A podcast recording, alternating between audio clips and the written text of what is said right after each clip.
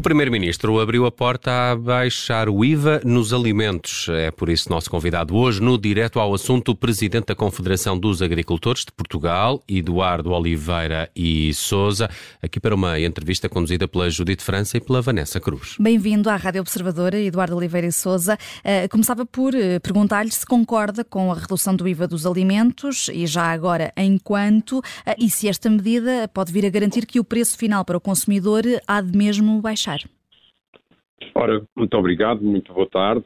Uh, obviamente que sim, que a nossa opinião é de concordância com essa medida, que aliás tem sido uma das nossas uh, reivindicações uh, em termos daquilo que temos referido como sendo uma das formas de minimizar ou diminuir um pouco o impacto do, do, da subida do, dos custos dos alimentos em, em, ao consumidor e como o consumidor é o último da cadeia, é aquele que não pode deduzir o IVA, eh, pelo menos o valor do IVA ele deverá, eh, eh, poderá não ter que o desembolsar. Não resolve o problema, por exemplo, de baixar o valor dos produtos, porque para isso é preciso intervir nas outras cadeias de, de, de, da, da, escada da construção do, do, do preço, a começar na produção, que uh, tem sido também uma reivindicação uh, nossa que ainda não existe uh, nenhum pacote, nenhuma medida específica para ajudar os produtores a mitigar esses efeitos, mas é já uma primeira, uma primeira medida, já vem tarde, já devia ter sido feita. O exemplo de Espanha, há quem diga que não correu bem, mas se não correu bem, não deve ser muito difícil perceber porquê e, portanto, corrigir esses erros e fazer com que cá uh, corra bem. E por isso, uh, eu creio que num determinado conjunto de alimentos a definir que constituam uh, uma cesta básica deverá ser eliminado, por e simplesmente, o valor do IVA, e em alguns outros produtos, eventualmente passá-lo para um escalão inferior para minimizar o, uma, uma composição mais ampla do, do próprio pacote. Quanto maior for o leque da abrangência da redução do IVA para zero, eh, depois maior será o benefício que o consumidor sentirá.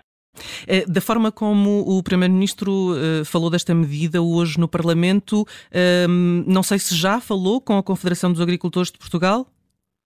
Não, não falou ainda.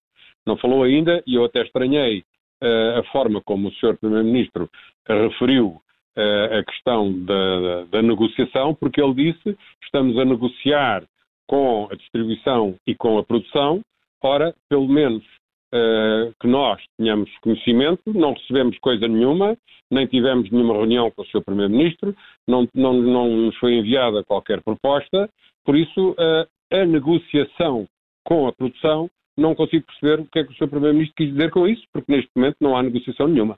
Por isso, eh, vamos aguardar a ver se vai haver ou se não vai haver alteração uh, nessa matéria.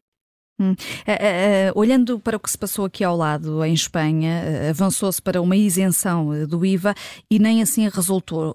o Banco de Espanha diz hoje que 90% da redução do IVA acabou por ser transferida para os preços, acabou por ser engolida pelos, pelos preços. no que toca aos agricultores e aos produtores, poderão garantir que, que não há de ser assim em Portugal? Em relação a, ao impacto no, no consumidor, uh, isso é um, é um, assunto que tem que ser uh, debatido e, e, e, vigiado ao nível da, da, cadeia comercial final, ou seja, uh, na área da distribuição, quando o produtor, quando o consumidor vai comprar, tem que haver ali uma certeza de que o valor do IVA se o IVA estivesse aplicado, aquele, aquele produto era X% mais caro. 6% ou 13%, em função do valor que, do, do, do, produto que fosse, ou até 23% em algumas, em algumas matérias. Isto não significa que o preço não tenha que aumentar, porque basta que o preço continue a subir, há produtos que eventualmente ainda possam vir a subir, e aí uh, o facto de não ter IVA não fez reduzir, fez é que não aumentasse tanto. Noutros, que eventualmente possam vir a, a, a ser fornecidos a um preço inferior, que é uma situação que poderá vir a acontecer em algumas matérias, em alguns produtos, mas não agora, porque neste momento os, os, produtos que estão a ser comercializados já foram produzidos, já foram adquiridos, já têm um historial para trás, que não são estas medidas agora que vão influenciar os seus preços. Nos, nos produtos que venham eventualmente a baixar de preço, há, dupla, há um duplo benefício para o consumidor, que é, por um lado, a redução do preço e, segundo lugar, a isenção do IVA. Portanto, eu tenho esperança que uh, os exemplos que não correram bem em Espanha possam servir de remédio para que se identifiquem os degraus da cadeia em que as coisas não correram como deviam ter corrido para que haja de facto um benefício para o consumidor. Neste momento, muitos dos fatores de, de, encarecimento dos produtos alimentares, como os fertilizantes e os combustíveis, já não se verificam. Isso pode ser um, um, um, um bom sinal para que os produtores uh, consigam agora uh, ter uma maior folga quando vendem os produtos? Ora bem, o que, o, o que já não se verifica é, é a escalada contínua. Agora há uma estabilização dos preços, mas há uma diferença em relação, por exemplo, ao ano passado, que em alguns produtos se mantém em 70%, 80% mais caros. Portanto, eh, é natural que haja uma contenção no, no, no escalonamento dos custos dos produtos. Para haver uma diminuição, tem que haver algum tempo ainda para se fazer refletir no ciclo produtivo. E, por exemplo, a energia, sim, a energia regressou a valores bastante mais uh, compatíveis com, uh, com a atividade do que aqueles valores em que, que atingiu durante o ano de 2022.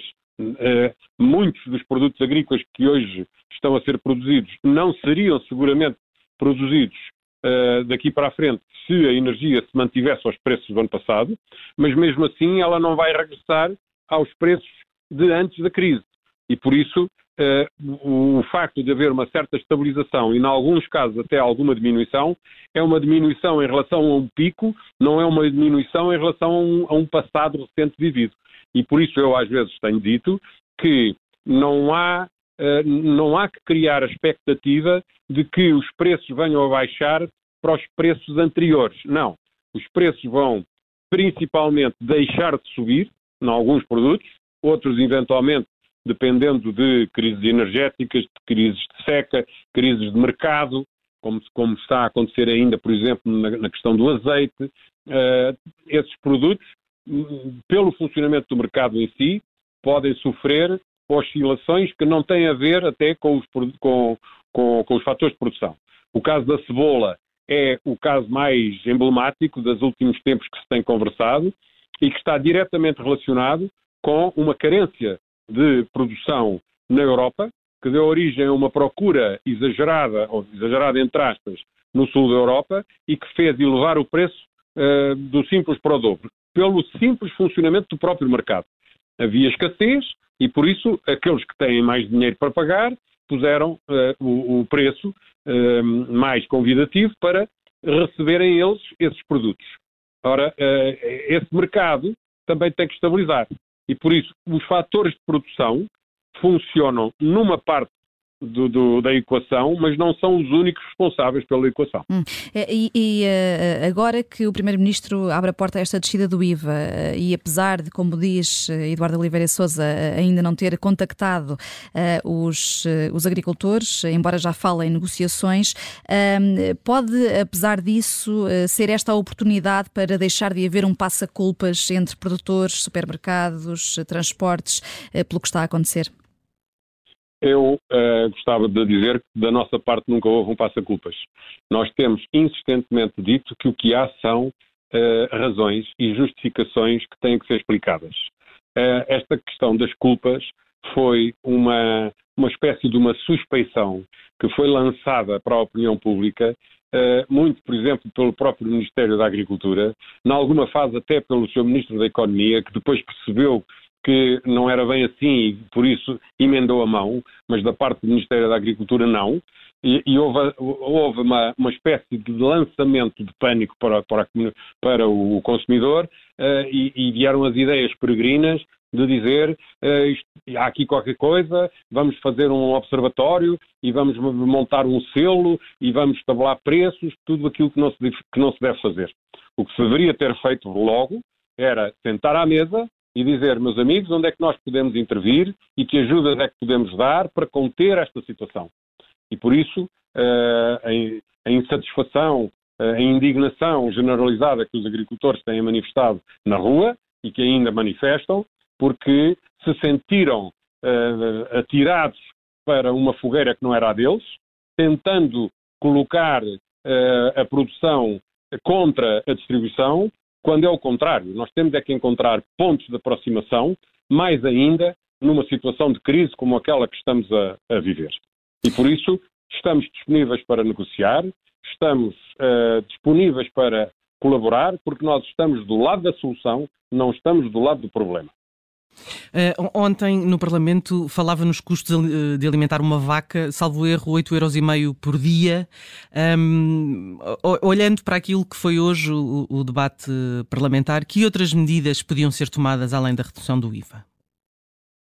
Quando nós falamos em ajudas à produção, são ajudas para minimizar os efeitos da escalada dos, dos custos de produção. O exemplo da vaca é fácil de entender uma vaca hoje, para dar leite, precisa de comer qualquer coisa como 8,5 euros da sua comida. Mas no ano passado, esses 8,5 euros eram 5. E a comida é a mesma. Por isso, a comida é mais cara. É mais cara porque tem cereais que vêm da Ucrânia, eh, foram fabricados, consumiram energia, foram transportados, foram armazenados, foram embalados. Tudo isso teve uma cadeia evolutiva de acréscimo de valor que deu origem a este aumento de 75% entre os 5 euros do ano passado e os 8,5 euros deste ano. O ano passado, o valor dos 5 euros refletia-se no preço do leite em qualquer coisa como 16 cêntimos, agora reflete-se como 26 cêntimos, os tais 75%. Por isso, é preciso intervir aqui, logo aqui. Como uhum. é que se pode evitar que o alimentar a vaca deixe de ser 8,5 euros e passe a ser, por exemplo, 6 ou 6,5. Uh, eh, uma vez que regressar aos 5 eventualmente não será possível. Uh, então vamos, vamos, vamos, verificar onde é que é possível intervir. É através de uma ajuda à vaca, é através de uma ajuda ao hectare, é, atra é através de, um, de, uma ajuda à eletricidade, uh, ao combustível, ao fertilizante, como estão a fazer os espanhóis neste momento. Os espanhóis, neste momento, estão a ajudar os agricultores na compra de, de fertilizantes, com um valor para a agricultura de sequeiro e outro valor para a agricultura de regadio, para exatamente o impacto do custo do fertilizante não ser linear uh, em, em, relação à não, à não existência dessa ajuda. Hum. E, e, e, falando em ajudas nós... até, uh, Eduardo Oliveira e Sousa, se, se, me permitir, e para terminarmos esta entrevista, uh, o Ministério da Agricultura vai pagar os últimos 12 milhões de euros de, de ajudas extraordinárias aos produtores até ao dia 24 de abril. Uh, Parece-lhe um prazo razoável, tendo em conta todo este contexto e estes, estes problemas que está também a enumerar? Esses 2 milhões eu não sei a que referem, porque a senhora Ministra anuncia milhões uh, com muita facilidade, mas milhões de ajudas extraordinárias só houve uns, que foram da reserva de crise que Bruxelas uh, ofereceu aos, aos, a todos os países da União Europeia e que a senhora Ministra distribuiu por três setores. Mas quer dizer que leite, este dinheiro não está a chegar uh, aos agricultores? Não, e, e não chegou na generalidade porque os outros setores não receberam dinheiro desse pacote da reserva de crise, receberam de um outro mas é um outro dinheiro que já cá estava, que é um dinheiro da própria política agrícola comum. E isso não é uma ajuda complementar. É uma disponibilização de verbas que pertencem ao pacote que pertence aos agricultores. E por isso a nossa indignação perante a incompetência de se ter tratado disto a tempo e horas, como fizeram os espanhóis. Os espanhóis são, para nós, um exemplo de pragmatismo. Baixaram o preço do gasóleo quando tinham que baixar. Interviram, e aí nós fomos a reboque e bem, com a, a, a criação do tal mecanismo que interveio na, na, contenção da escalada do preço do gás e que permitiu diminuir a, eh, a escalada do preço da eletricidade. Agora, eh, ajudaram os agricultores por causa da seca. Em Portugal não se ajudaram os agricultores por causa da seca. E agora estão a ajudar os agricultores por causa dos fertilizantes. E em Portugal não se está a ajudar os agricultores por causa dos fertilizantes. Esses 12 milhões de euros têm que ser explicados. Para que é que servem, para quem vão e uh, de onde vêm nada disso eu ainda sei uh, explicar. Eduardo Oliveira Souza, muito obrigada por ter eh, vindo ao direto ao assunto. Eduardo Oliveira Souza é o presidente da Confederação dos Agricultores de Portugal. Estivemos aqui a olhar para essa, obrigada, para essa descida do IVA. O governo abre agora a porta a isso, a descida do IVA nos alimentos e também para estas ajudas que, dizem os agricultores, tardam em chegar.